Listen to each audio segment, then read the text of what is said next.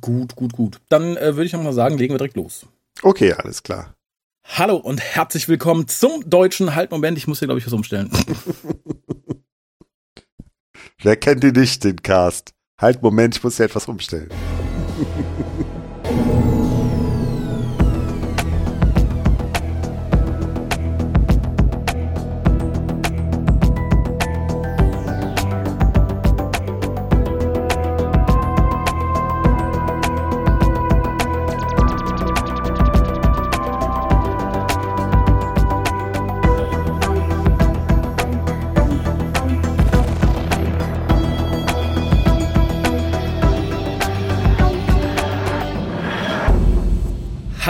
herzlich willkommen zum deutschen Doctor Who Podcast, dem WhoCast oder umgekehrt zum WhoCast, dem deutschen Doctor Who Podcast. Heute mit Harald einen wunderschönen guten Tag. Guten Tag. Und Ja. mir. Nee, du hättest Ach mich so. jetzt auch vorstellen können, aber ich, Ach so. Stimmt, Mist. ich suche ja immer neue Wege, mich A nicht selbst vorstellen zu müssen und B nicht, mich nicht als Ersten zu nennen. Und das ist dann immer so, das läuft ins Leere, wenn ich sage, heute mit Harald und Ja, und ich dachte, ich, mir. ich, fall, Hm. ich fall ihm jetzt mal nicht ins Wort, ne? Wäre auch Ist ja, generell sehr löblich, ja, aber das, das üben wir nochmal. Ja, Ja. aber heute haben wir uns hier zusammengefunden, um ein bisschen News zu beplauschen. Es gibt ein, ein bisschen Neuigkeiten tatsächlich. Es gibt nicht nur Hitze und Krieg, nein, es gibt auch gute Nachrichten, glaube Mitten ich. im Sommerloch. Im Gibt's mal Sommerloch. Ich weiß nicht so ganz, ob die so gut sind, aber es gibt Casting-News für die kommende Staffel. Und Aha. lustigerweise sind das auch irgendwie Casting-Olds für eine Colin Baker-Staffel, denn Bonnie Langford kommt und spielt die Mel. Ja, ir- irgendwie komisch, ne? Weil ähm, hieß es nicht beim beim beim letztjährigen äh, Centennial Special äh, war, ist da nicht auch schon mal der Name gefallen? War das Zufall, dass man einfach sagt, okay, Ace kommt und Tegan kommt und was ist dazwischen? Gut, Perry, klar, aber dass dass deshalb irgendwie einfach der Name Mel fiel und ähm, im Moment, helf mir kurz auf die Sprünge, saß sie auch bei dieser Selbsthilfegruppe dabei? Das weiß ich nicht. Also die Ära Whittaker habe ich total verdrängt. Ich weigere mich auch dann noch mal reinzugucken. Ich würde mal fast sagen, ja. Okay, dann, dann ist vielleicht so dieses Gerücht aufgekommen, was dann nachher ja auch kein Gerücht war, weil sie ja zumindest eine kleine, glaube ich, noch nicht mal Sprechrolle, aber wenn es denn so wäre, ich glaube einfach dieser Schwenk einmal durch diese Selbsthilfegruppe durch, Mhm. da war sie tatsächlich zu sehen, aber ich glaube, sie hat noch nicht mal was gesagt oder ich weiß es nicht genau, ne? Ich, ich habe keine Ahnung. Das Einzige, was ich von dieser Selbsthilfegruppe noch weiß, ist der verwirrte, arme, uralt Companion des Doktors, dessen Schauspieler man vermutlich auch äh, am Höhepunkt seiner Demenz dahin geschoben hat und der sich wundert, warum ist der Doktor jetzt eine Frau? Wer sind Sie? Chip, was? Hm. Mehr habe ich von dem Ganzen noch nicht, nicht zurückbehalten. Aber es wurde tatsächlich jetzt gesagt, es ist nicht nur irgendwie ein dusseliges Cameo. Sie scheint Mhm. richtig in Action zu sein. Ich habe just bevor wir aufnahmen ein schönes Foto gesehen, wie sie auf einem orangen Roller sitzt und der gute Shooty sich hinter ihr festkrallt. Ich würde ja, ich würde ja tatsächlich ähm, auf Bonnie Langford zurückgreifen, wenn ich mal eine Musical-Folge äh, für Doctor Who machen würde, ne? Du wirst Ähm. lachen. Das habe ich mir hier notiert, weil ich hatte mit André schon äh, so in Bezug auch auf das Casting, was man im Moment so sieht. Wir haben ja hier die, die, die, die, die, die Dingens, die, die, die, die Musical-Darstellerin, also die, die, die ehemalige Drag Queen. Mhm. Ähm, jetzt in dem nächsten Special haben wir ja auch ähm, Neil Patrick Harris und das sind ja alles Sänger. Ich, und tatsächlich dachte ich mir, als dann hieß Mel kommt, dachte ich, jawohl. Mel, die Dame vom Broadway und vielleicht noch ein, zwei andere, das gibt eine Musical-Folge. Okay. Aber äh, Mel kommt doch jetzt in der ersten, ähm, wie spricht das jetzt aus? Shooty, äh, Shooty, Shooty genau. Staffel, ne? Genau. Ähm, da, dann müsste man ja theoretisch zwei Musical-Staffeln machen, damit dann äh, sowohl Naja, die, Neil die, die Patrick Queen Harris ja auch. Die kommt ja auch, Okay. in, die ist ja auch für, für Shooties Staffel geplant. Und Ach so, und könntest dir vorstellen, dass Neil Patrick Harris nochmal wiederkommt? Vielleicht. Und auch singt oder was? Ah, okay. Das fände ich tatsächlich ganz reizvoll, das Film muss sein. Es fehlt ja auch in Doctor Who noch so quasi eine Musical-Folge. Also wir hatten ja natürlich Doctor Who and the Pirates von Big Finish, Mhm. was ja so ein bisschen in die Richtung ging. Aber wir hatten uns ja auch alle hier in dem Big Finish mit dem Universal Song Contest sehr gewünscht, dass Mel da mal singt. Die war ja mit dem siebten Doktor da auf der Station, wo dieser Contest durchgeführt wurde. Sie sang aber nicht, was wir damals auch schon für eine denkbar schlechte Idee gehalten haben, ausgerechnet diesen Companion nicht singen zu lassen. Mhm. Und ich muss auch so ein bisschen sagen, ich weiß nicht, ob du das Foto gesehen hast, was heute so die Runde machte mit dem, mit dem Roller. Es erinnert so ein bisschen an Grease. Ja, und äh, es ist natürlich auch die Frage, also ich meine, klar, er wird sich irgendwas dabei gedacht haben, aber warum holt man ausgerechnet Mel Bush zurück, die ja jetzt nicht unbedingt bei, bei, wenn man irgendwie eine Umfrage macht, was ist ihr Lieblingscompanion, vielleicht sogar aus den 80ern, wird wahrscheinlich jetzt nicht als erstes Mel Bush fallen, der Name, ne? Insofern denke ich mal, vielleicht, da muss irgendwie noch mehr dahinter stecken, als nur zu sagen, hey komm, wir holen sie mal zurück, ne? Oder vielleicht dann doch nach dem Motto, okay, jetzt letztes Jahr waren Tegan und Ace wieder da, jetzt nehmen wir einen anderen aus, dem, aus den 80ern, aber weiß Wir gehen alle mal also, durch. ja, ja. Es gibt gut. ja auch sonst keine Verbindung irgendwie, das also Ach, ich, äh, ich bin mir da gar nicht so sicher, weil es wird ja immer noch gemunkelt, dass als Spin-off eine Unit-Serie kommt. Und da mhm. könnte man natürlich super Ace und äh, Tegan äh, verwursten, die ja schon in dem, in dem Special dabei waren. Mhm. Und dann bleibt Mel halt noch irgendwie übrig, würde ich sagen. Und, und, glaubst du, sie soll dann auch irgendwie, das ist dann auch irgendwie so ein Backdoor-Pilot, wo sie dann irgendwie nee, um eingeführt wird? Also ich, ich, ich glaube nee. nicht, dass jeder Companion jetzt seine eigene Serie bekommt, aber dass man sagt, okay, die beiden sind da jetzt irgendwie in Unit geparkt, wir brauchen noch irgendwen, um die alten Fans noch weiter anzulocken, die Chipnell verprellt hat, lasst mal die Mail zurückholen. Mhm, mhm. Ja, also ich fände mal ganz interessant, weil äh, Stand der Dinge, also wenn man den, den reinen Serienkanon nimmt, ist ja, dass sie auf, auf Iceworld zurückgeblieben ist, ne? Mit ähm, äh, mit Zebulon Gliss, dessen Schauspieler natürlich nicht mehr lebt. Also den könnte man jetzt nicht zurückholen. Aber äh, allein die Tatsache, wenn der Doktor sie irgendwie auf Iceworld abholen würde, fände ich schon ganz, ganz witzig irgendwie, ne? So zum Einstieg. Das stimmt, wobei das natürlich in weiterführende Tutorial viel weiter ist. Sie war ja auch schon auf einem der Blu-ray Teaser zu sehen für eine ihrer Staffeln. Quasi, dass sie viel, viel weiter ist. Sie ist nicht mehr auf Iceworld, das ist ihre eigene Company, bla bla bla. Ich frage mich halt, wo man da ansetzt. Ja, ist halt die Frage, wie eng man da den, den, den Kanon äh, setzt. Ich meine, man sieht ja auch an, dass doch ein paar Jahre seit dem, dem Verlassen durch den siebten Doktor auf Iceworld äh, vorbei sind und insofern macht es natürlich Sinn, also dass, dass man vielleicht sagt, okay, in der Zeit ist sie natürlich vielleicht nicht an einem Ort geblieben, sondern Eben. woanders hingegangen. Ne? Mal Weil gucken. wir auch mit also Ace irgendwie die Fortführung gemacht haben, dass sie halt da auch ihre, ihre Charity-Work macht und so. Und da war ja angeblich Mel auch involviert, irgendwie so um, um 2010 rum oder so. Die haben da irgendwie den Afrikanern Laptops an irgendwelche Schulen gestellt oder so. Okay, also kann man davon ausgehen, dass die irgendwann wieder auf die Erde zurückgekehrt ist. Ne? Ja, ne, nehme ich mal stark an. Spätestens in der ersten Shooty-Staffel, mhm. in der sie dann irgendwie auf den Doktor trifft. Mhm. Außerdem gibt es noch Casting News, nämlich der gute Russell T. Davis hat sich einen BAFTA Award Gewinner geschnappt für die nächste Staffel. Mhm. Und er spielt eine Figur namens Morris. Und das Ganze ist der gute Lenny Rush. Mhm. Und der gute ist 14 Jahre alt und hat einen BAFTA für seine Darstellung in Am I Being Unreasonable bekommen. Und ich habe jetzt nicht viel über ihn gelesen, aber ich würde mal mutmaßen, er ist ein Special People. ist, ist das der Fachausdruck? Ja, weiß ich nicht. Behindert sagt man doch nicht mehr, oder? Ach so, ach so, okay. Nee, gut, aber dann weiß ich, dann weiß ich zumindest, was du meinst. Ja. Ich dachte, Special wäre einfach, ist auch was Besonderes, ne? Ja, der ist auch, glaube ich, was, was Besonderes. Er hat auch schon an der Seite von Christopher Eccleston gespielt, glaube ich, in, in Dodger oder so. Ist mhm. also sehr, sehr talentiert. Und äh, wenn ich jetzt etwas Böses gesagt habe und er ist äh, vollkommen, Gott, darf man sagen, der Norm entsprechend, bestimmt gibt es auch ein netteres Wort, aber dann möchte ich mich natürlich ganz bei ihm entschuldigen. Aber es machten auch so ein paar Fotos von ihm die Runde, wo er sehr cool auf so einem Segway steht oder so und ja, er trifft auch den Doktor. Ich bin mal gespannt, in welcher Form. Also, das frage ich mich ja jetzt bei den ganzen Ankündigungen sowieso. Werden das eher Companions? Werden das mal so Einmal-Dinger? Da bin ich halt gerade irgendwie bei dem, was Arti sagt, immer so ein bisschen unsicher momentan.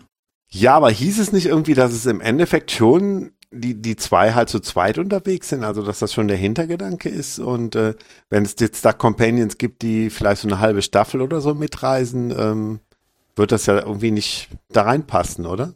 Das weiß ich ja nicht. Es wurde ja so viel gemunkelt. Das Mädel im Rollstuhl soll ja auch in die TARDIS können. Das wurde ja dann gesagt, darum ist die TARDIS ja auch Rollstuhl accessible. Jetzt kommt der kleine Mann in seinem Segway. Da wurde dann gesagt, ja, er kommt auch passend dazu, wenn der Doktor sich seinem größten Albtraum stellen muss. Also das heißt, Chris Chibnall kommt auch zurück, aber ich frage mich halt tatsächlich, wie das gemeint ist. Also ob man tatsächlich dann sagt, mhm. okay, das ist sowas wie in Staffel 1 damals, also sprich, wir haben hier das beste Pferd im Stall des Doktors, die mit ihm reist und mhm. so den Familienangern, den man mal trifft, wenn man zu Hause mal einen Burger isst oder so, dass dann der kleine Morris vorbeigefahren kommt und sagt, guten Tag, kann ich Ihre Bestellung aufnehmen oder so. Oder ob das wirklich Figuren sind, wo man sagt, okay, die, die fahren auch mal vier Folgen mit, was ja dann die halbe Staffel wäre. Wir kriegen ja, glaube ich, noch acht Folgen oder so. Ne? Mhm, mhm. Steht das jetzt fest, weil ich, ich las nur irgendwo die Headline, äh, die, die, die Anzahl wird jetzt feststehen, aber ich habe tatsächlich nicht weitergelesen. Also, also acht Folgen ist das, was, was jetzt äh, was bekannt gegeben wurde, ja? Also das war mein letzter Stand, das ist aber auch schon ein paar mhm. Wochen her. Mhm, okay. Ja, es sollten ja auf jeden Fall weniger sein als zuletzt. Aber ähm, im Endeffekt hieß es ja, okay, aber dann bis zur übernächsten Staffel ähm, wäre es ja eine einigermaßen erlaubte, normale, äh, normale Episodenzahl. Ich, Ne? also ich, ich bin sehr gespannt. Ich habe nur Ian Levine rumheulen hören. Wir wollen mehr Episoden, aber der heulte immer wegen irgendwas rum. Mhm. Und acht reicht mir erstmal. Ich habe lieber acht gute Folgen Doctor Who als drei Staffeln Chris Chibnall Doctor Who. Ja, klar, auf jeden Fall. Ne? Und ich meine, die letzte, die letzte volle Staffel, ähm, die hat ja auch im Endeffekt nur, die hat ja sogar nur fünf Folgen oder waren es sechs, die äh, Ja. diese Flux, Flux-Staffel, ne? Die, diese Fluxstaffel, genau. Das ist ähm, sehr richtig. Und solange es diese Zahl übersteigt und tatsächlich qualitativ nicht drunter liegt, was ich einfach nicht glauben kann, bin ich vollends zufrieden. Harald, was machst du im Oktober? Wahrscheinlich äh, irgendwann auch nochmal zur Timeless fahren. Vorstellen. das wollte ich hören. Denn Mhm. wir haben noch gar nicht kundgetan und das hat sich in den letzten Wochen irgendwie ein bisschen hopplehopp entwickelt, weil die sehr viele Gastankündigungen rausgeschmissen haben und wir haben da noch gar nicht drüber gesprochen. Also liebe Leute, wenn ihr mit dem Gedanken spielt, zur Times zu kommen, euch aber auch noch nicht informieren konntet, wer kommt, außer ihr und wir und was weiß ich wer, nämlich an Stargästen, dann äh, ja, holt Bleistift und Papier, dann könnt ihr jetzt mitschreiben. Mhm. Und Harald, ich möchte ein Spiel spielen. Also mit dir jetzt. ist, das, ist das nicht immer der Anfang bei Saw oder was? Ja, ganz, ganz so harte Konsequenzen hat es nicht, aber ich dachte, ich nenne den Gast ja. und du sagst mir, woher man ihn kennt. Boah, das könnte. Oh, Ich, ich springe sonst ein. Ich habe, ich habe es notiert ansonsten. ja, das, das wäre super, weil ähm, ja, ja, okay, dann fangen wir an, mal gucken. Okay, wir, wir fangen Treffer ganz, ganz lande. easy an. Also der, ich würde mal sagen, bisher größtes Gaststar, den man angekündigt hat, ist sozusagen eine alte Bekannte. Denn es kommt Sophie Aldred. Und die kennen Ah. wir als Als Ace, ja, super. Das hat unser, mein Mathelehrer in der Mittelstufe, der macht ja immer am Anfang eine Aufgabe, die jeder lösen konnte, damit man schon so ein gewisse, ähm, gewisses Erfolgserlebnis hat und dann leichter in die weiteren Aufgaben reinkommt. Ach, das das war jetzt so ja- ein bisschen, das war jetzt so ein bisschen, da fühlte ich mich jetzt an den Mittelstufen-Matheunterricht erinnert. Das ist ja süß. Ansonsten können wir es machen wie mein Lieblingsphysiklehrer irgendwie aus der Oberstufe. Der hat immer das Ergebnis verraten, gesagt, jetzt machen wir es wie Columbo und gucken, wie wir zum Ergebnis kommen. Das, das ist ich auch natürlich auch, nett. clever, ne? Das Cool. macht dann tatsächlich auch Spaß, aber hier ist relativ sinnvoll, wenn, äh, sinnleer, weil wenn ich jetzt einfach in den Raum schmeiße, was jemand gemacht hat, ist glaube ich, noch schwieriger. Mhm. Denn der nächste Gast wäre Jasmine Bannerman. Das ist, das war eine von diesen Baumwesen aus, ähm, wie heißt es, The End of the World, die zweite Genau. Folge der ersten Staffel. Genau. Hat aber, die hat aber, glaube ich, auch noch, jetzt, jetzt komme ich leicht ins Aha, Schwimmen. aha, ja, ich ja, meine, sie hätte, sie hätte später noch eine Rolle übernommen in einem Spin-off, ja? Torchwood. Torchwood, ah, ja, guck. Genau, in They Keep Killing Susie hat sie, oh Gott, ich weiß gar nicht, wie sie hieß, Kathy irgendwas gespielt. Mhm. Und tatsächlich, und das finde ich noch cooler auch für die Altfans von uns, Big Finish hat ja irgendwann die Novels adaptiert. Also die Mhm. Virgin Novels. Und da spielt sie Ross Forrester, die Begleiterin des siebten Doktors. Also Ach, stimmt. Ah, ja, stimmt, das hat, ich- hat ich gelesen. Ja. Ja. cool. Das ist doch schon mal ein ganz interessanter Gast. ne? ja, finde ich auch, war auch noch nicht da. Dann Mhm. haben wir quasi, oh Gott, wie verpacke ich das jetzt? Ah, nee, du musst ja sagen, was er macht. Michael Troughton. Michael Troughton, der Sohn von, von Patrick Troughton, klar. Mhm. Und der Ähm, Bruder von, Von David Troughton, ne? sehr richtig? Mhm. Spricht in verschiedenen Big Finnys mit. Ja, und wen spricht er da? Oftmals sein Vater, oder? Ja, richtig. also, den also den zweiten zweiten Doktor. Ja. Mhm. Und hat aber auch mal einen Fernsehauftritt gehabt, oder? Ja, sehr richtig. In Last Christmas, diese Ah, okay. Traumkram-Alien-Folge. Ja, Mhm. fand ich, äh, finde ich sehr, sehr cool tatsächlich. Also genau genommen hat man damit ja schon einen Doktor da. So gesehen, ja. Ja, und es ist bestimmt auch ganz interessant, äh, so persönliche Fragen zu fragen, wie war Patrick Troughton ein guter Vater? Wie fühlt man sich, wenn man nur einen Job hat, weil man klingt wie er? Ja, ich meine, auf einer, also ich, ich habe mal irgendwo ein Interview gelesen, da hat, ähm, da hat jemand den, den Sohn von äh, David Bowie befragt und traute sich aber nicht, äh, Fragen zu seinem Vater zu stellen, weil er, weil er dachte, ja, ich muss aber doch jetzt ihn über seinen, über seinen äh, künstlerischen Werdegang befragen. Aber ich finde, auf einer Doctor Who Convention darf man auch einen Michael Troughton mal nach seinem Vater befragen, oder? Ja, ich finde vor allem, Also, wenn er seinen Vater spricht in Ja, ja. Audios. Also ich, grad, ich finde gerade dann, aber Äh. es tut mir leid, dass ich da jetzt irgendwie dem Journalisten irgendwie auch ein kleines Grab graben muss, aber was macht der Sohn von David Bowie beruflich? Ähm, der macht ja Filme, ne? Also ähm, er hat ja mehrere Söhne, Ah. aber ich glaube, damals ging es um diesen, wie heißt er, Duncan Jones, glaube ich, ne? Mhm, Und der macht ja Filme, der hat diesen, diesen Film, der auf dem Mond spielt, gemacht, heißt er nicht sogar Moon? Ach, mit dem Und, Klon. Ähm, Mit dem Klon, genau. Ach, leck mich fett. Echt? Das war der Genau, Sohn von und da gibt's auch- Cool. Ja, und da gibt's auch noch einen Nachfolger von dem Film und ich glaube, der hat auch noch andere Sachen Es gemacht. gibt einen Also, Nachfolger von diesem Film? Ja, der aber, glaube ich, nur auf Netflix lief oder sowas. Ich habe in diesen, diesen Moon-Film auch nur mal reingeseppt und habe erst nachher gelesen, dass das halt von, von David Bowies Sohn Ach war. so, der Film ist und super. jetzt gibt's der dritte Teil oder der, der sollte eigentlich eine Trilogie werden, aber die dritte Folge erscheint jetzt als Comic quasi, auch von ihm halt konzipiert. Ne? Aha, okay. Also da werde ich auf jeden Fall Genau. mal nach dem zweiten suchen, weil der erste war so schon als Standalone-Movie relativ gut. Ja, es ist halt also, also eine ganz lose verbundene Trilogie irgendwie. Also es ist nicht so, dass dann irgendwie Figuren aus dem ersten Teil zurückkehren, sondern es ist irgendwie so, ja, wie gesagt, recht lose miteinander verbunden.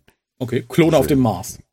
Ich, ich weiß es tatsächlich Okay. nicht, weil ich, weil ich den, und, und der dritte Teil ist auch wieder ganz anders über so eine, ähm, so eine Organisation, die irgendwie, ähm, ähm, irgendwie so ein bisschen wie bei äh, William Gibson irgendwie ähm, Mhm. über äh, so, in, so übers Netz irgendwie in so äh, äh, als als so Sonderermittlungstrupp irgendwie eingesetzt wird, also auch wieder ganz ganz anders irgendwie. Ne? Ah, okay. Insofern weiß ich nicht, wie warum es überhaupt als, als Trilogie gehandelt wird, aber Okay, ähm, vielleicht sowas ja. wie die Cornetto-Trilogie ja. lose zusammenhängt.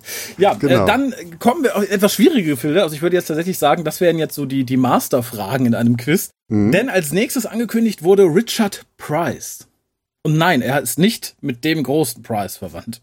Nicht mit Vincent Price. Nein. Ich meine, ich hätte es gelesen, aber da muss ich jetzt tatsächlich stocken und bevor ich was Falsches sage, verlasse so. ich mich lieber darauf, dass du es weißt oder zumindest richtig abliest.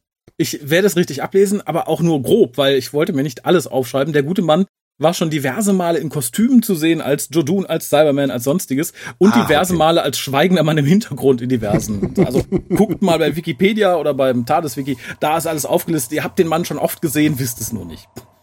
Ah, okay. Ja, gut. Ja, ich erinnere mich auch, aber ähm, er war mir vorher nicht präsent. Ich habe halt, glaube ich, nur die, äh, die Bekanntmachung durch, durch die Timeless irgendwie gelesen. Ne? Ja, dann ist das nächste vielleicht ein bisschen leichter, weil auch, glaube ich, da der persönliche Kontakt schon da war. Dr. Rebecca H. Ja. Ja, hat ja in den letzten Jahren, Den kenn ich glaube seit Jahren, also Ich weiß nicht, was die da macht, aber ja, ja. Ist mir bekannt. Hab ein Bier mit der getrunken.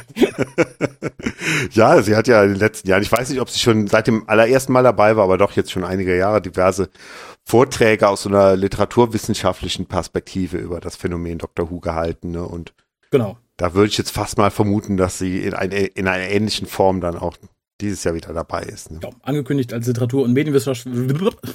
Literatur- und Medienwissenschaftlerin. Ich denke, das wird auch wieder ein ganz interessanter Vortrag irgendwie morgens. Und wer angekündigt war, und jetzt Trommelwirbel, wenn du mir das sagen kannst, Christina Sommer. Ja, das war diese, ah, ich habe es halt auch nur gelesen, also ich Ja. muss jetzt, kann jetzt nicht behaupten, dass ich die Dame vorher kannte, aber ähm, sie ist wohl so eine, ähm, ah, wie heißt das noch, ähm, ähm, Slam po, po, äh, po, Poetry Lady, eine Slam, Slam. Poetin, Slam Poetin wird man wahrscheinlich auf Deutsch sagen, ne? Mhm. Die aber auch Dr. Who Fan ist und ähm, dann wohl so eine Art Mischung aus Slam Poesie und Comedy ähm, zum Thema Dr. Who da auf der Bühne macht. Ne? Genau, die Times war sich bei der Ankündigung ja nicht so ganz sicher, wie man sie ankündigen sollte, im Sinne von Gendern und so weiter und so fort. Sie hat sich dann tatsächlich auf Facebook dazu geeinigt, dass man einfach sagen kann, Ends Comedians and, und Ends Autorens. Die Gut hat nämlich auch ein Buch geschrieben. Ich weiß nicht, in welche Richtung es geht. Es wird so gemunkelt, es ist so ein bisschen Shades of Grey Twilight, aber ohne Vampire, dafür mit einem kriminellen Nachbarn. Ich habe mich da auch nicht weiter auseinandergesetzt. Okay. Ich, ich weiß es nicht. Wenn ich sie erwische, werde ich sie da fragen. Einen direkten Bezug zu Dr. Who ist mir auch so nicht bekannt. Also hätte man da, glaube ich, auch vermutlich irgendwie Kalkofe hinstellen können, der sagt, ah nee, der hat ja sogar Dr. Who synchronisiert. Also vermutlich hätte man da jeden hinstellen können, der sagt, ich bin lustig und bin Dr. Who-Fan. Ich bin sehr Ja, gespannt tatsächlich. wo, wobei ich halt, halt äh, Slam-Poesie, wenn man so auf Deutsch tatsächlich sagen kann, auch eigentlich eine schöne Sache finde, wenn es gut gemacht ist. Ne? Also irgendwie, äh, das, ja, nein, nein, um Gottes Willen, ich, bitte? bitte?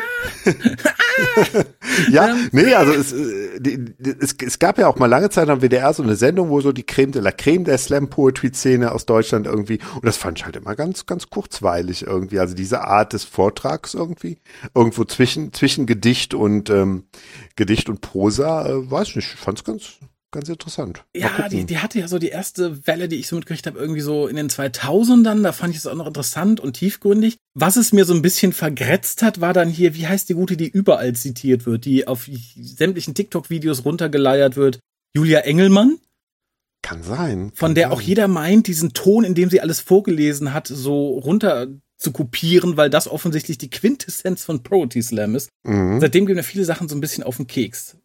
Ja, so ein, ein Poetry Slammer, der aber nachher dann, dann doch deutlich mehr in Richtung Comedy gegangen ist, ist ja zum Beispiel Thorsten Sträter. Aber ja. ich glaube, so seine, seine Anfänge ähm, in der Öffentlichkeit, das war tatsächlich mehr so Poetry Slam. Ne?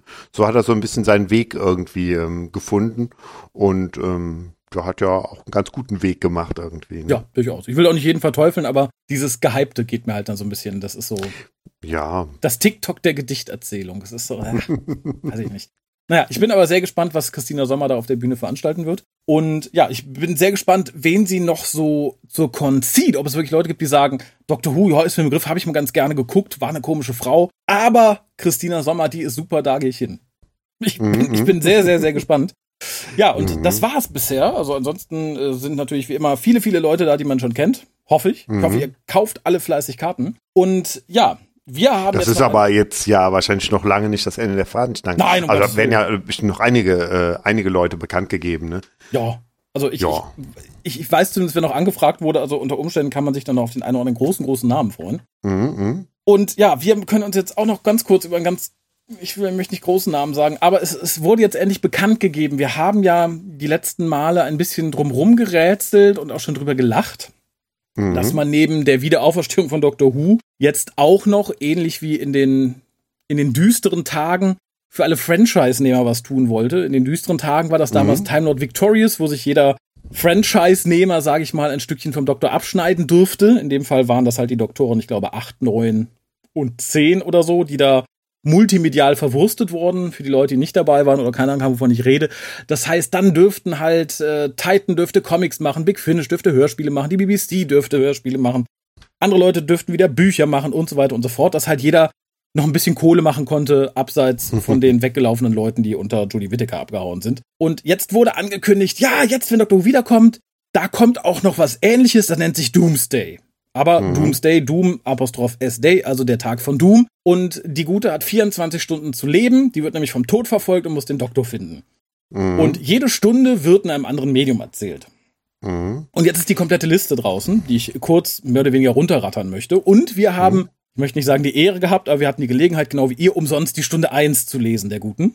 Mhm. Da kommen wir dann nicht gleich zu. Nämlich Stunde 1 wurde als Kurzgeschichte auf der BBC-Webseite veröffentlicht, nennt sich Hour One, geschrieben von James Goff. Und ja, wie gesagt, ist umsonst verfügbar. Die nächsten vier Stunden werden mhm. veröffentlicht im Doctor Who Magazine.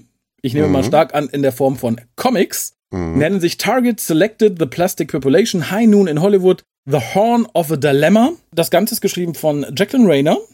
Mhm. Und dort trifft die gute Doom in dieser Reihenfolge erst auf River Song, dann auf den sechsten Doktor in die Ortons, dann auf die Cybermen, dann auf Joe Grant. Ja, ich, ich frage mich gerade, ähm, weil das Heft liegt noch nicht vor, das ist erscheint, glaube ich, übermorgen, ne, das neu, also am Donnerstag. Ähm, ähm, und ähm, äh, letztes Mal bei Time Lord Victorious gab es so, mhm. so einen dünnen Beileger dazu. Also da ah. konnte man quasi die Story rausnehmen.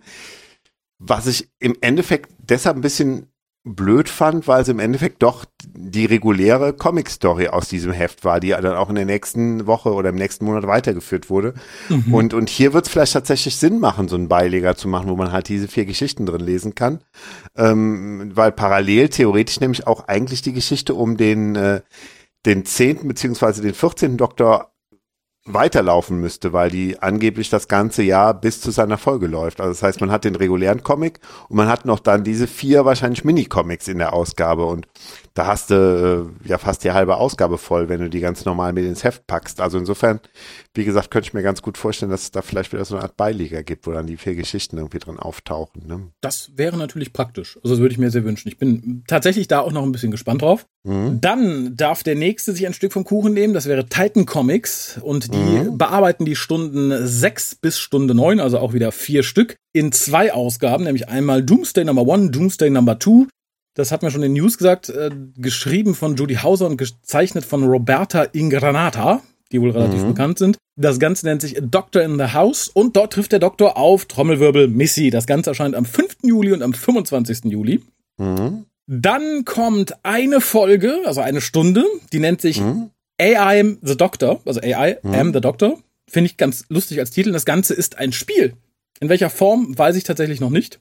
Mhm. Handelt um den vierten Doktor und K9 mhm. und wird veröffentlicht von Eastside Games. Ich bin mhm. sehr gespannt. Es gibt auch noch kein richtiges Veröffentlichungsdatum. Es das heißt irgendwann im Jahre 2023. Ich mhm. bin sehr gespannt. Die nächsten vier Stunden hat sich dann Penguin Random House geschnappt. Sprich, es gibt ein Buch. Mhm. Das Ganze heißt Extraction Point, geschrieben von M.G. Harris. Und dort treffen wir auf den zweiten Doktor, den neunten Doktor und die Rexacoricophalapatorians. Mhm. Ich bin gespannt. Penguin Book sagt mir und gerade die Rexacoricophalapatorians, dass es sich eher an ein etwas jüngeres Publikum richtet. Mhm, mhm. das kann gut sein, absolut. Die 15. Stunde schnappt sich dann wieder Eastside Games, diesmal mit einem Spiel. Man weiß nicht, auf wen der Doktor, oder in dem Fall Doom in diesem Fall, trifft. Das Ganze nennt sich Wrong Place at the Right Time und ist wohl geschrieben von Garner Haynes, den ich nicht kenne und ich habe auch nicht nachgeschlagen. Und die Stunden 16 bis 19 hat sich die BBC selber geschnappt in der Form von Audiodramas. Mhm. Das erste heißt The Steel Cascade, das zweite The Martian Dilemma, das dritte ein Oot Halloween Mhm. Und das vierte Dark Space. Das Ganze ist geschrieben von Darren Jones. Und wir treffen da in der ersten Folge auf Ian Chesterton und Barbara Wright.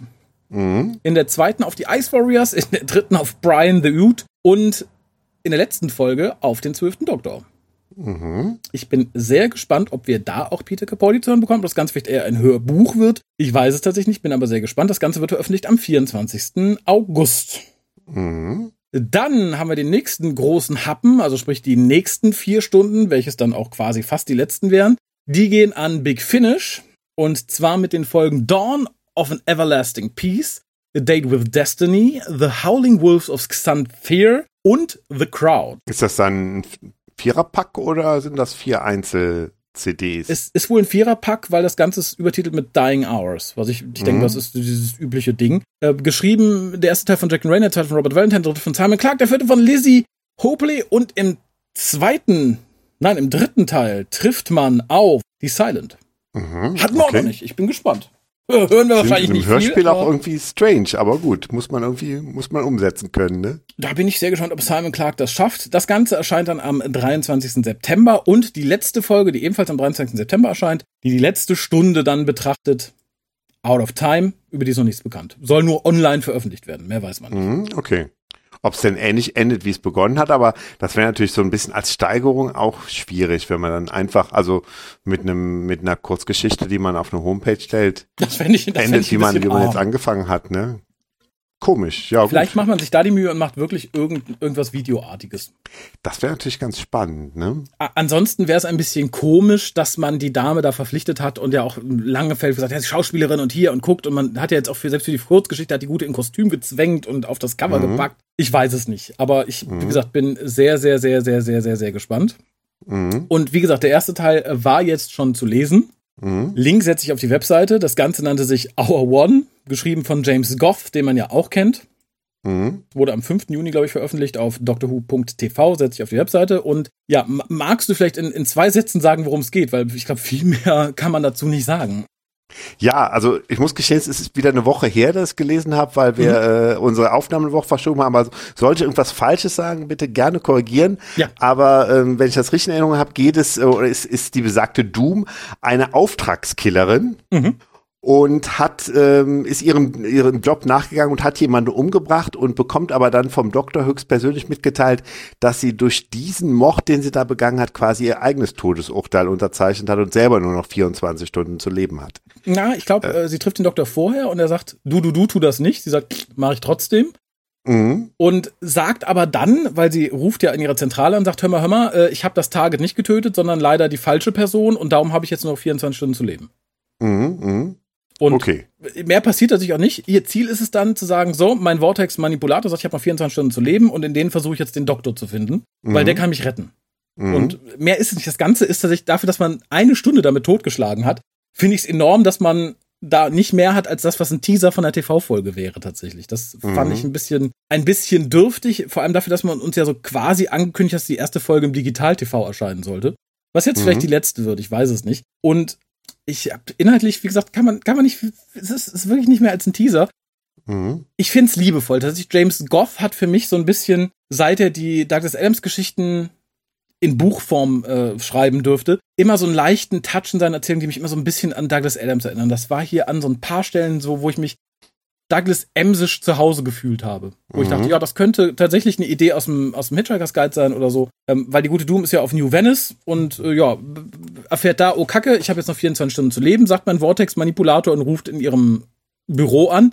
Und da wird dann so, nebenbei erwähnt ja das Büro, ist auf dem, dem Planeten, aber das Büro war das erste, was da war. Der Rest ist nur entstanden, um dem eine Tarnung zu geben. Es haben will hunderte von Generationen gelebt und geliebt, nur um dieses Büro zu verstecken. Und wie gesagt, das sah ich auch irgendwie, das könnte so im, im Anhalter stehen. Das fand ich sehr, sehr Mhm. lustig. Das stimmt. Ja, ihre Kollegin, Schrägstrich Sekretärin, ist tatsächlich auch ganz gut getroffen, die sie halt in die Warteschleife stecken, eigentlich gar keinen Bock auf ihren Job hat. Und Doom sagt dann halt direkt, hör mal, ich wurde reingelegt, Mhm.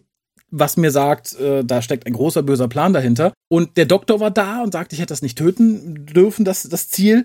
Und es wird nicht gesagt, welcher Doktor, das finde ich ganz schön. Es wird nur gesagt, ein älterer Herr. Für mich war es Pertwee, wer war es für dich? Ich, ich habe es tatsächlich rausfinden können. Es ist wahrscheinlich auch so eine Art von, also all diese Dinge, also es ist ja noch, noch schon vieles im Unklaren, ne? Also, Mhm. dass es jetzt in den nächsten 23 Stunden nicht nur darum geht, irgendwie, ähm, wie kann sie das Unheil abwenden, was, was Mhm. über ihr schwebt, sondern auch, dass, dass solche Dinge halt so mit und mit klar werden. Ne? Also ich denke mal, das ist auch schon ganz bewusst irgendwie, äh, ähm, ich, ich, ich hatte irgendwie, ich, ich glaube, ich hatte so im Kopf, hatte ich glaube ich Troughton oder so, aber auch nur, weil ich ihn auf dem Cover, er ist ja glaube ich auf dem Cover des Buches drauf, ne? Mhm. Aber das war dann auch einfach nur irgendwie, also keine Ahnung. Also ich, ich, ich, man konnte ihn schlecht irgendwie eingrenzen, den Doktor. Ne? Ja, also Aber ich denke mal, das sind dann so Dinge, die so mit und mit dann irgendwie, die so mit und mit entdeckt, wenn sie dann jetzt diese 24 Stunden durchmacht. Ne? Mhm. Und das finde ich einerseits ganz gut, andererseits auch ein bisschen schade, weil ich hatte zu André auch schon gesagt, oder ich, zu dir, ich hätte halt gerne dafür, dass ich mich überhaupt dafür interessiere, weil ich finde, das ist immer so ein bisschen Geldmacherei. Also genau wie das Time Lord Victorious, was glaube ich auch wenig Mhm. Leute interessiert hat. Das ist eindeutig dazu da, den ganzen Partnern ein bisschen Geld zuzuschustern und ne, ist ja auch irgendwie legitim, aber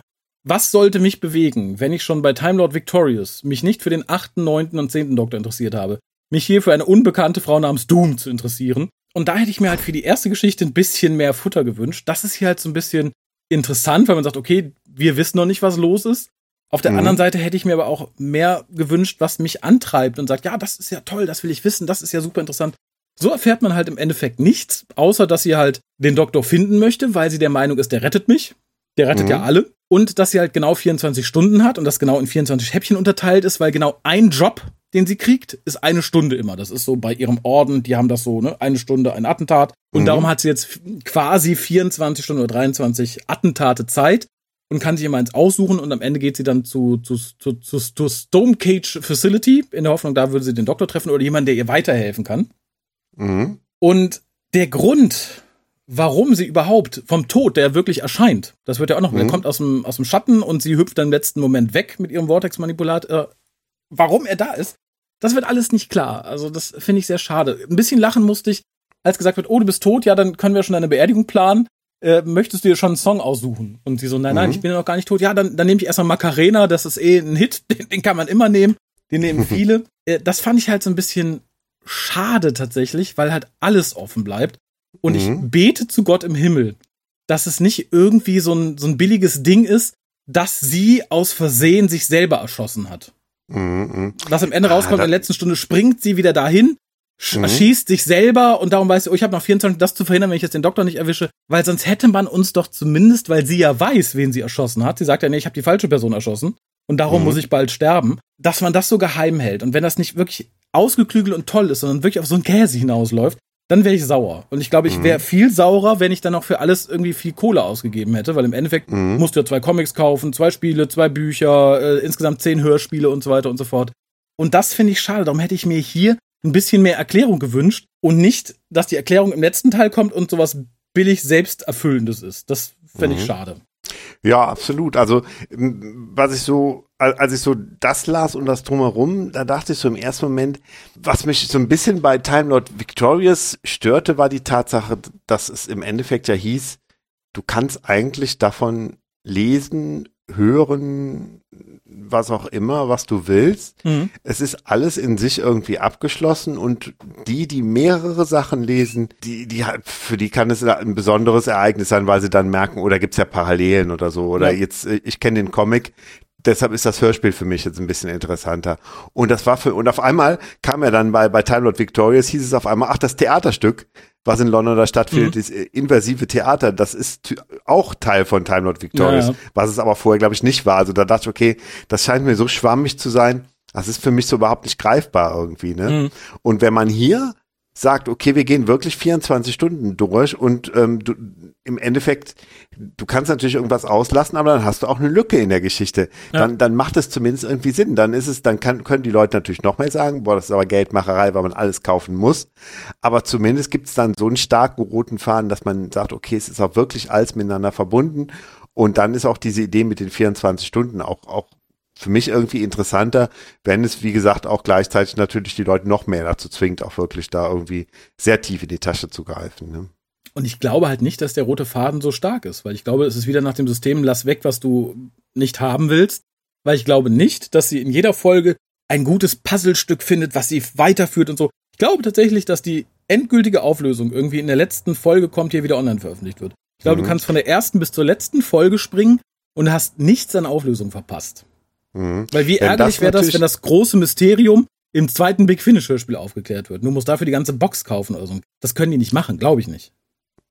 Aber das wäre natürlich doof für die Leute, die sagen, oh, ich lasse mal das Hörspiel aus. Aber auf der anderen Seite, wie gesagt, fände ich es dann irgendwie also wenn du im Endeffekt jetzt sagen kannst, ja, komm, der ganze Mist dazwischen interessiert mich, ich gehe sofort. Ich mhm. warte jetzt sofort ab, bis, bis, bis diese letzte äh, geheimnisvolle Stunde da auf, auf BBC Online äh, äh, auftaucht. Das wäre natürlich schon enttäuschend und das wird das Ganze ja so ein bisschen ad absurdum führen, finde ich. Ne? Aber wie gesagt, ich fand ja auch das Konzept von Tide Victorious schon irgendwie ähm, strange. Ne? Ja, sehr richtig. Ich glaube, wir wissen mehr wenn das Doctor Who Magazine erschienen ist und wir da reingeguckt haben, was quasi nächsten Stunden angeht und vielleicht, wenn sich jemand dazu erbarmt, die Comics zu lesen, wenn wir da schon merken, ja, es sind so in sich geschlossene Einzelepisoden, weil Doom da auf irgendwas trifft, mit dem ein Abenteuer erlebt und das war's, ohne ihrem, ihrem eigenen Mythos etwas hinzuzufügen, dann wird es, glaube ich, so laufen, dass du entweder ein, zwei Schlüsselfolgen hast, wobei ich mich dann frage, wie will die BBC das ausgewählt haben? Wurde gewürfelt? Mhm. Keine Ahnung. Ja, ja, weil wenn, wenn, wenn du jetzt irgendwie keine Ahnung, du bist zum Beispiel Titan Comics und mhm. erfährst irgendwie, ja, also die, die Schlüsselmomente oder die, die, die Schlüsselentdeckungen, die finden im Buch statt und äh, in den Big Finish Hörspielen. Dann bist du mhm. ja auch irgendwie sauer und denkst, ja, hört mal Leute, irgendwie, wir dürfen ja, mitmachen, aber sind so Partner zweiter, zweiter Klasse oder so und ja. ähm, kann ich mir vorstellen, dass man auch irgendwie sauer ist. Ne? Und das würde natürlich wieder dafür sprechen, was, was du sagst, dass man dann sagt, die erzählen eigentlich alle nur die Geschichte weiter, kann man lesen, muss man nicht und wirklich das wirklich nächste Wichtige passiert dann wieder in der letzten Stunde. Ne? Ja. Aber wie gesagt, ich bin, darauf bin ich tatsächlich gespannt, auch wenn mich jetzt so die erste Stunde nicht so heiß gemacht hat, dass ich sagen würde, jawohl, ich muss das alles haben und sehen und Doom war mir so sympathisch und die Geschichte ist so klug geschrieben und zumal der Rest ja nicht mehr von James Goss ist. Da kann ich ja nicht mehr sagen, oh, es hat was äh, Hitchhikeriges oder so, woran ich mich hangeln kann. Nee, also wie gesagt, da bin ich gespannt, wie wenig gespannt ich noch sein kann. Mhm, mhm.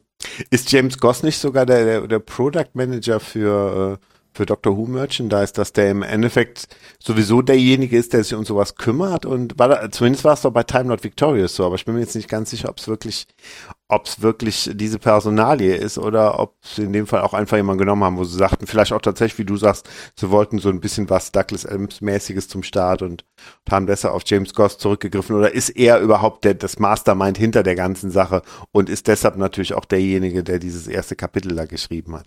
Also ich weiß definitiv, dass das für Time Lord Victorious war und da auch irgendwie diese, diese Webcast-Serie mit den Daleks geschrieben hat und so. Glaube nicht, dass er momentan da noch beteiligt ist, aber ich weiß es tatsächlich nicht. Okay. Ja, ich meine, irgendjemand muss ja im Hintergrund sein, der so, ja, der so der große Redakteur über allem ist, der, der, der sagt, durch, der, der sich alles angucken muss und sagt, das passt jetzt in den Gesamt, arg oder passt nicht oder so. Ne? Also so, da ist die BBC natürlich auch so ein bisschen, äh, ähm, na, hat, hat ja immer ganz gerne irgendwie die, die Fühler Daumen dann in solchen drauf, Sachen ja. drin, den Daumen drauf, genau. Und ähm, da, da werden die bestimmt irgendjemand sitzen haben, der das alles abnehmen muss und sagt, geht oder geht nicht. Ne? Ich, ich hoffe es stark für die BBC. Aber gut, lassen wir uns überraschen. Wir haben für diesen Cast noch ein bisschen Post. Magst du sie uns eben vortragen? Ja, natürlich. Ähm, ein Moment. Und zwar kommt der Brief von der Marie und beginnt mit Hi Raphael. Ja, das schön, waren noch ja, Zeiten, wo sich die Leute einen abbrachen und versuchten irgendwie Raphael und Kolja oder Raphael und Harald oder oder oder und jetzt Aber jetzt, sie macht's ganz einfach. Hi, Sehr schön. Raphael. Sehr gut. Ich wollte noch mal antworten, weil du auf meinen Einspieler hin gefragt hast, warum ich Classic Who nicht mag. Es ist einfach so. Also, es ist einfach so, Komma, zum Glück. Ich dachte, ich dachte Ende des Briefes. Das ist einfach so, Punkt. Viele Das, Grüße, das hätte Marie. wieder was von Poetry Slam. Irgendwie schon. ähm, es ist einfach so, dass ich mit alten Filmen und Serien generell nur wenig anfangen kann. Sehr oft sind die Dialoge schlecht, die Handlung billig, Sets und Bildqualität naturgemäß nicht so richtig gut und wirklich Schauspielern konnten früher offenbar auch nur die wenigsten Leute. Lese ich den Brief ganz vor und wir reagieren zum Schluss oder? Nö, hau auch jetzt. Wenn, wenn, wenn, wenn du Wut im Bauch hast, immer raus damit. Ja, was heißt? also, also das, also tatsächlich das mit dem Schauspielern, da, da bleib ich so ein bisschen hängen, weil ich könnte auf gar keinen Fall sagen, dass, dass die Leute früher schlechter schauspielern konnten. Wir hatten ja, wir haben ja kürzlich über ähm, The Curse of Peladon gesprochen und, und da meinte ich ja noch, die, die hatten halt in der damaligen Zeit, hattest du das Gefühl, die stehen nicht auf einem Set für eine, für eine TV-Serie, sondern die stehen auf einer großen Bühne und müssen das Ja. irgendwie ins Publikum raus transportieren. Also ich, ich glaube einfach, dass das vielleicht auch Fernsehen damals noch sehr stark vom Theater beeinflusst wurde Mhm. und dass sie manchmal fast ein bisschen zu viel gegeben haben. Ne? Ja. Und deshalb ähm, ähm, stoße ich mich ein bisschen an diesem Satz irgendwie, weil ähm, ich finde eher im Gegenteil, also dass das, das eher so die, die alte Kunst, dass das alte Handwerk vielleicht sogar so ein bisschen nachgelassen hat. Ne? Ähm, Ja, da bin ich ganz bei dir tatsächlich. Also ich sehe es auch eher so, dass es eine andere Art von Schauspiel war. Und glaube ich, diese Art von Schauspiel mehr mit Handwerkskunst zu tun hat, als das, was man heute oft sieht. Vor allem, wenn ich heute dann sehe, dass manche Serien damit überleben können, dass sie einfach 30 TikToker casten. Ja, und ähm, ich finde auch, du hast heutzutage ähm, natürlich mehr Möglichkeiten, schlechtes Schauspiel zu kaschieren, weißt du? Wenn du tatsächlich mal jemanden hast, der vielleicht nicht 100% gibt und der steht neben irgendwie einer Statue aus Pappmaché, die eindeutig als solche zu äh, ähm, er erkennen ist, dann ist das was anderes, als wenn du einen schlechten Schauspieler in irgendeiner großen CGI, ähm, keine Ahnung, Greenscreen-Kiste hast, wo du so abgelenkt bist, weil irgendwie, keine Ahnung, tausend Daleks um den rumschweben oder so. Ähm, da fällt dir vielleicht eher nicht sofort auf, wenn er nicht so gut schauspielern kann, als halt den, den früher in den 70er Jahren, der halt noch dessen, für den die gesamte Bürde auf seinem Rücken saß, weil halt die Effekte halt noch nicht so gut waren. Ne? Ich sage also wie gesagt, nur ich, Invasion of the Dinosaurs versus Jurassic Park. Wo kommt ein schlechter Schauspieler besser weg? genau. Also, ähm, ja, insofern kann ich es nicht so ganz nachvollziehen, aber ich lese mal weiter, ne? Ja.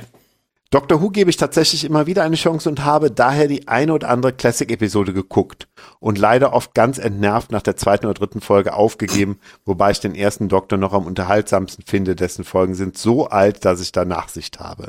Smiley. Sehr nett. Ja, ja, tatsächlich freue ich mich aber dennoch über meinen Gewinn der Box mit Tom Baker, da ich von dem noch fast von dem noch fast gar nichts gesehen habe Aha. und weil das der Doktor meines Mannes ist. Das ist ja Der interessant. kommt, der kommt schon mal vorbei und untersucht ihren Mann. Ich, ich wollte der alte sagen, Tom Baker. So, so schön das auch ist, lass dir Autogramme geben, lass den aber nicht operieren. Der kann das nicht. nee, lieber nicht. Daher können wir den jetzt auch zusammenschauen. Und damit liebe Grüße und schöne Pfingsten, Marie.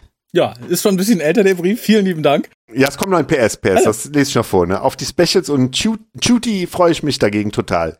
Ich war zwar nie der riesige Ten-Fan, mochte ihn aber und die Trailer und Teaser machen echt Bock auf mehr. Und ein Chuti ist in Interviews absolut niedlich und sympathisch mit seiner Art. Ich glaube, der wird ein ganz großartiger Doktor. Nur bei RTDs Schreiberei bin ich mir noch unsicher, ob das gut wird. Facepalm. Nee, nicht Facepalm, hier der Affe, der sich hinter den Händen versteckt. Du kennst ihn. Ich kenne ihn persönlich. du, du kennst die, die, die, die Smileys Ja, die so unterwegs sind. Beim zehnten Doktor waren noch einige hanebüchene Handlungen dabei, aber vielleicht darf ja wirklich Moffat mal wieder ran. Hofft das Moffat Fangirl in mir. ja, auch in mir tatsächlich. Aber ich muss tatsächlich sagen, wie gesagt, nach Chipnell ist mir auch RTD erstmal ein, ein Balsam für die Seele. Und ich Mhm. habe gerade gemerkt, es ist sehr gefährlich, weil hier draußen ist so ein bisschen Lärm, den hört er nicht unbedingt. Aber wenn dann jemand sagt, er freut sich sehr auf die Specials und Shooty und du Mhm. hörst, ich freue mich sehr auf die Specials mit Judy. Und ich denke, so, was? Das kann, Gottes Willen, Ist sie wieder da? Nein. Das ist ein bisschen irritiert. Also den, den Namen, den müssen wir ganz deutlich aussprechen. Shooty, nicht Judy. Also, also das, das, das, N bleibt komplett stumm. Also du sagst ja. nur, du sagst nicht ein Shooty, so wie in Chochi bei, bei Winnetou oder so, sondern du sagst einfach nur Shooty. Also ja, wie, ein kleiner, wie ein kleiner Schuss sozusagen. genau, ein Shooty. Shooty. Okay. Gatwa. Okay. Und äh, wie gesagt. Es ging es übrigens auch nur um Phonetik. Nicht, dass nachher wieder Leute sagen, ja, aber die gehen so mit dem Namen und so. Das, das sind ja irgendwie Äh, nee, also es ging mir wirklich drum jetzt um die Phonetik, ne? Also ähm. ja, ja, nein, das ist äh, das ist ja auch relativ schwierig, wenn man den so geschrieben sieht oder so. Ich war sehr froh, dass man dann online auch mal nachhören konnte, wie der Gute sich selber ausspricht. Mhm. Und ja, wie gesagt, bis auf die Ähnlichkeit zu Judy kann man sich, glaube ich, schnell an den Namen gewöhnen.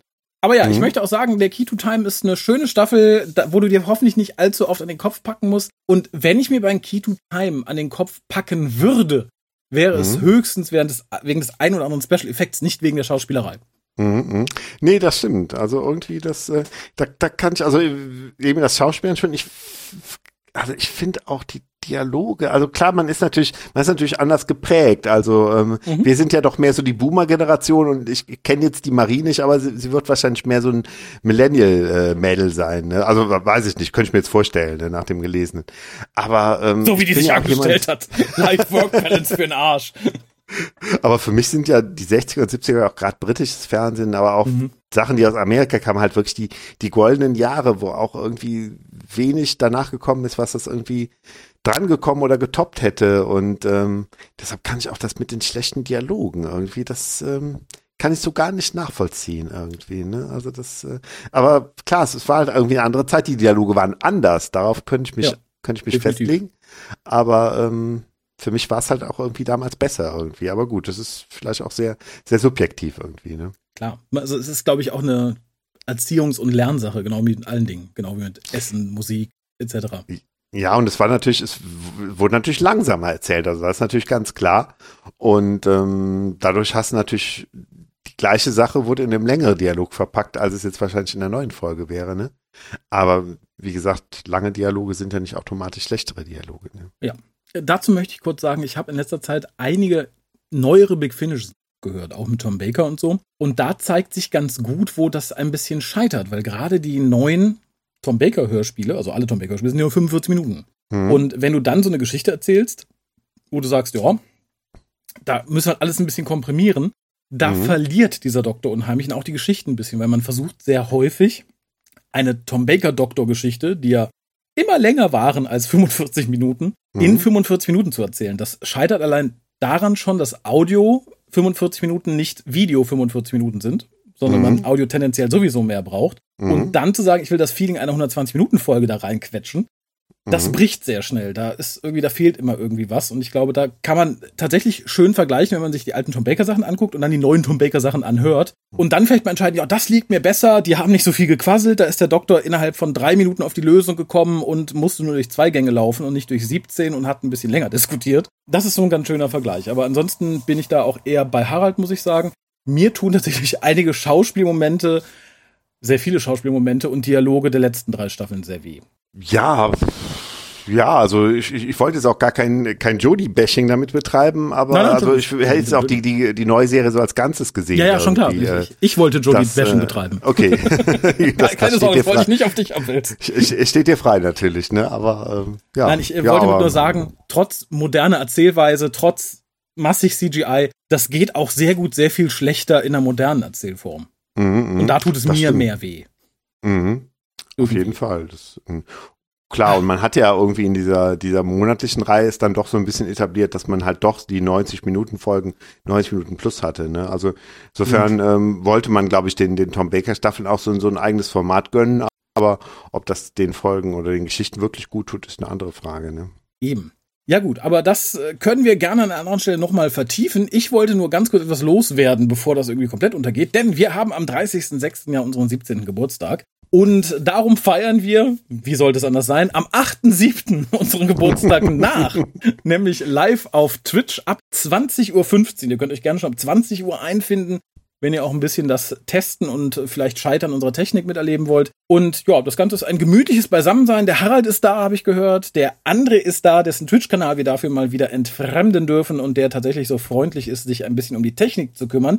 Die brauchen wir nämlich, denn es wird ein bisschen gequizt und es gibt auch wieder ein bisschen was zu gewinnen. Die Leute, die beim letzten Mal dabei waren, wissen das. Es gibt so sehr coole Quiz, an denen dann alle eingetragenen Leute teilnehmen können und ne, die müssen noch nicht mal sprechen. Es gibt auch die Möglichkeit, in zu callen, sagt man das so, ein Call-in zu veranstalten.